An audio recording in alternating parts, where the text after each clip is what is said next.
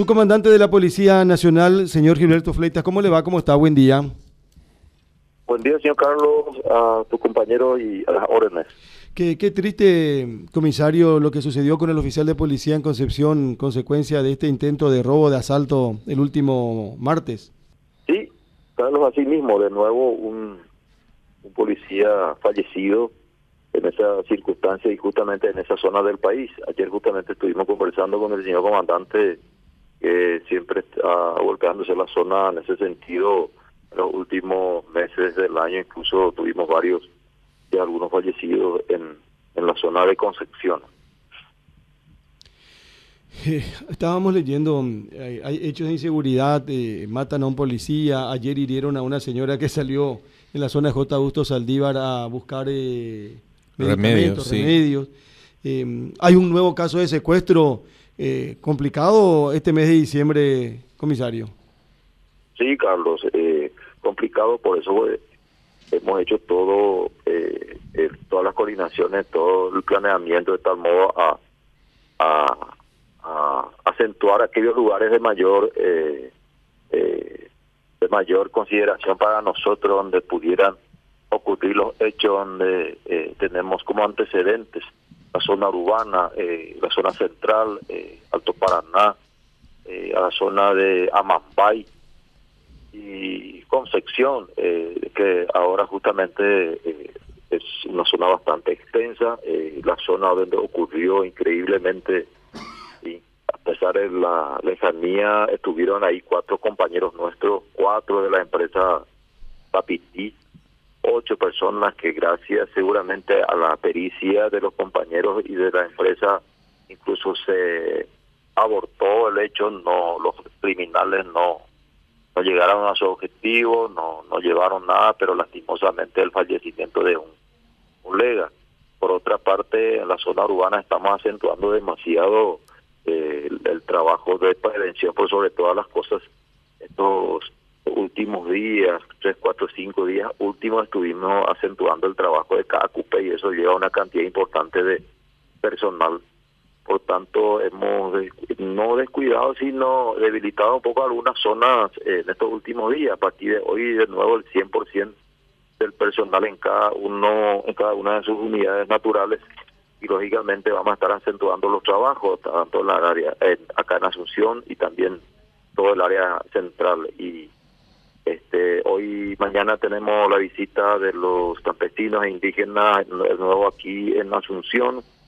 Fin de semana tenemos dos partidos importantes que tenemos que dar la cobertura máxima también al clásico que viene el sábado y el lunes otro partido y el lunes ya eh, perdón el domingo otro partido y el lunes ya amanecemos eh, policialmente con los trabajos de año pasado que tenemos que dar la cobertura del 100%, que se viene el aguinaldo, eh, movimiento financiero importante en todo el país por fin de año, entonces estamos en ese en esa coordinación permanente, Carlos. Sí, eh, entiendo, entiendo, eh, comisario. Qué, qué, qué difícil. Y, en- en- cuando se habla de esta cuestión de, de- de secuestro, ¿hasta qué punto la policía se, se involucra, su comandante? No, la policía se involucra al 100% en, en el tema de secuestro del norte. El departamento de antisecuestro tiene los mejores hombres y mujeres que cómo manejar esta situación. Eh, el secuestro del EPP no es, eh, o sea, se tiene un comportamiento distinto a los otros hechos de secuestro que tenemos por parte de, criminales corrientes, vamos a decirlo, Carlos. El- la zona, eh, la forma como este, desarrolla el secuestro eh, EPP es un poco distinto y no es tan fácil, pero sí el departamento de antisecuestro eh, el 100% está a- abocado a ese a ese trabajo, lógicamente con en, coordinación con la Fuerza de Tarea Conjunta y con los fiscales especializados en materia de secuestro. Eh, hay protocolos que se debe cumplir en materia de secuestro, no solamente cuando este, aparecen como autores miembros del EPP, sino en todo secuestro, que es primero eh, la vida, la vida de la víctima, en este caso la integridad física, por sobre todo, que si se desarrolla bien normalmente, eh, este tiene que volver a, a, su hogar una víctima y esa es la prioridad del Estado, no solamente de la policía, Carlos. Entonces, esa es la prioridad siempre y posteriormente vendrán los, los trabajos operativos como de costumbre. Ahora, eh, ayer justamente estuvo en la zona eh, también el director de investigaciones del comisario Silguero, acompañándole al comisario Carlos Díaz Vallejos, el fiscal Lorenzo Lescano y toda la comitiva de la Fuerza de Tarea Conjunta. En primer término, eh, la, este, la contención, la atención, la cobertura a las familias, al asesoramiento eh, primordial que en estos primeros días, los primeros 24, 48 horas que no es tan fácil el manejo de la familia para el policía de antisecuestro, pero ahí tiene que estar, ahí tiene que estar asesorando, aconsejando, eh, de la mejor manera posible a la familia para que puedan tomar las decisiones pertinentes. Y en ese sentido, comisario, están, supongo, ustedes recibiendo también los reportes del Departamento Antisecuestros, eh, la comandancia, usted, están recibiendo los reportes y hay algo que se pueda informar en cuanto a los avances en este caso en particular. No, yo no quiero aventurarme a una situación bastante complicada lo que estará pasando la familia, toda la comunidad y de la Yeya. Conozco muy bien la zona y Carlos también estuvo ahí un poquito más hacia el fondo donde estuviste vos, Carlos, en una oportunidad, de la Yeya, más hacia el fondo. Y entonces eh, no quiero yo herir situaciones o dificultar el proceso, el desarrollo del trabajo que se está eh, realizando, se está llevando a cabo en este momento. Los familiares daban a conocer, comisario, su imposibilidad de dar cumplimiento a los requerimientos de los secuestradores, ¿verdad? Que son una familia humilde eh, que no cuentan con los recursos, sin embargo, están tratando de movilizarse al respecto. Eh, esto, de alguna manera, complica la tarea investigativa también que ustedes realizan, ya que lo primero que referiste justamente es asegurar la vida de la persona, en este caso la secuestrada, y luego con posterioridad lo, lo referente a lo investigativo, el que se dilate el desenlace en cuanto al cumplimiento o no de los requerimientos de los secuestradores, ¿también tiene alguna complicación en la tarea que ustedes desarrollan, comisario? Sí, no, no, no, no, no afecta nada a la investigación que pueda estar haciendo la policía y la fuerza de tarea conjunta del Ministerio Público en relación a, al, hecho acontecido.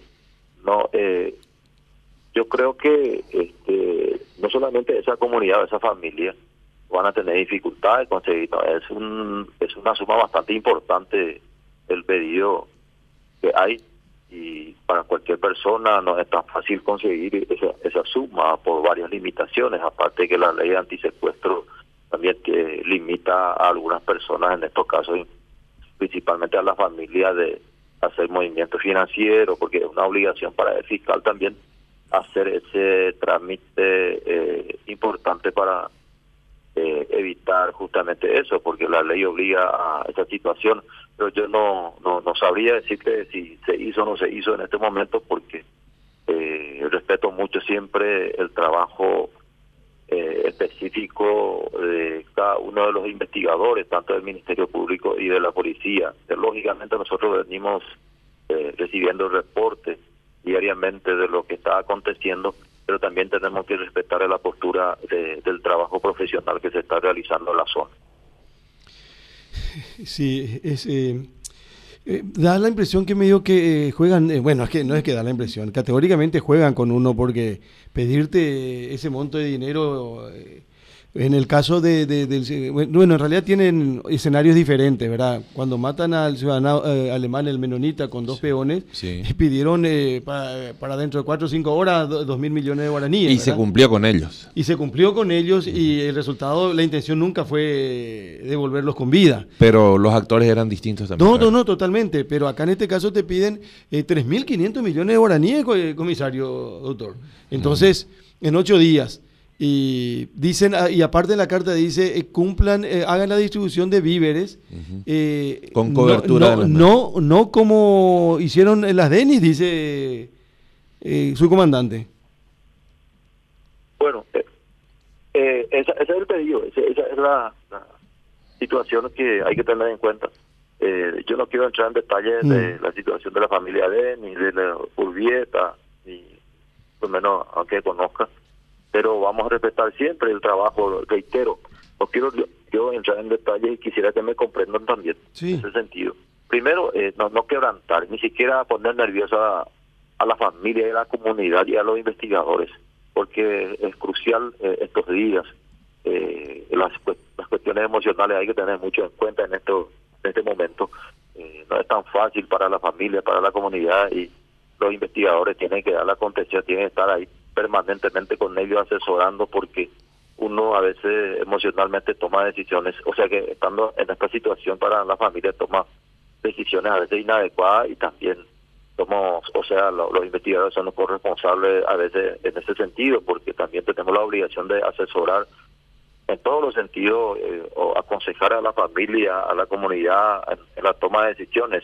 Y estoy seguro que hay personas comisionadas permanentemente ahí las 24 horas con ellos para que puedan este, estar haciendo ese trabajo que les digo. Entonces, quiero respetar esa postura, no quiero entrar en detalles en ese hecho de secuestro. Eh, quiero dejar al comisario Silguero, al comisario Cardoso que evacue eh, esta consulta de ustedes. Sí, señor, sí, señor, claro que sí. Bueno, la, la policía entonces con máximo esfuerzo y con toda su capacidad eh, para tratar de evitar esta situación que de repente se plantea en algunos lugares, en algunos sitios con mayor frecuencia en este momento estamos ya saliendo de este servicio cada cupé que nos llevó día y noche coordinar y salió muy bien. Quiero aprovechar, Carlos, si me permitida, enviar las felicitaciones y el reconocimiento a todo el equipo policial eh, que estuvo trabajando en el servicio de cada cupé. No tuvimos un accidente de tránsito, no tuvimos una denuncia. De, de, hecho, creo que una denuncia hubo verbal, se recuperó el celular pero no hemos tenido un servicio tan bueno así en KQP en estos últimos años como antecedente, Carlos, y quiero felicitarte a todo el equipo policial que ha trabajado principalmente en materia de prevención en el servicio de KQP. Nosotros decíamos recién ayer eh, y destacábamos esto, no solamente lo de la Policía Nacional, lo de la patrulla caminera también. Eh, hubo presencia de, la Policía Nacional, pero en todo el tramo, en todo el trayecto y, permanente presencia hace muy bien para esa tarea que es la de prevención, comisario. Sí, así mismo, esa fue la iniciativa, la idea, el, el, plan que se presentó, perdón, el, la orden de operaciones que salió principalmente para acentuar la para el trabajo preventivo y estar con la ciudadanía, con los peregrinantes, justamente para evitar siquiera accidentes en el lugar, porque siempre cada año ocurren accidentes. Este año, gracias a Dios, un solo accidente no hubo eh, en la zona.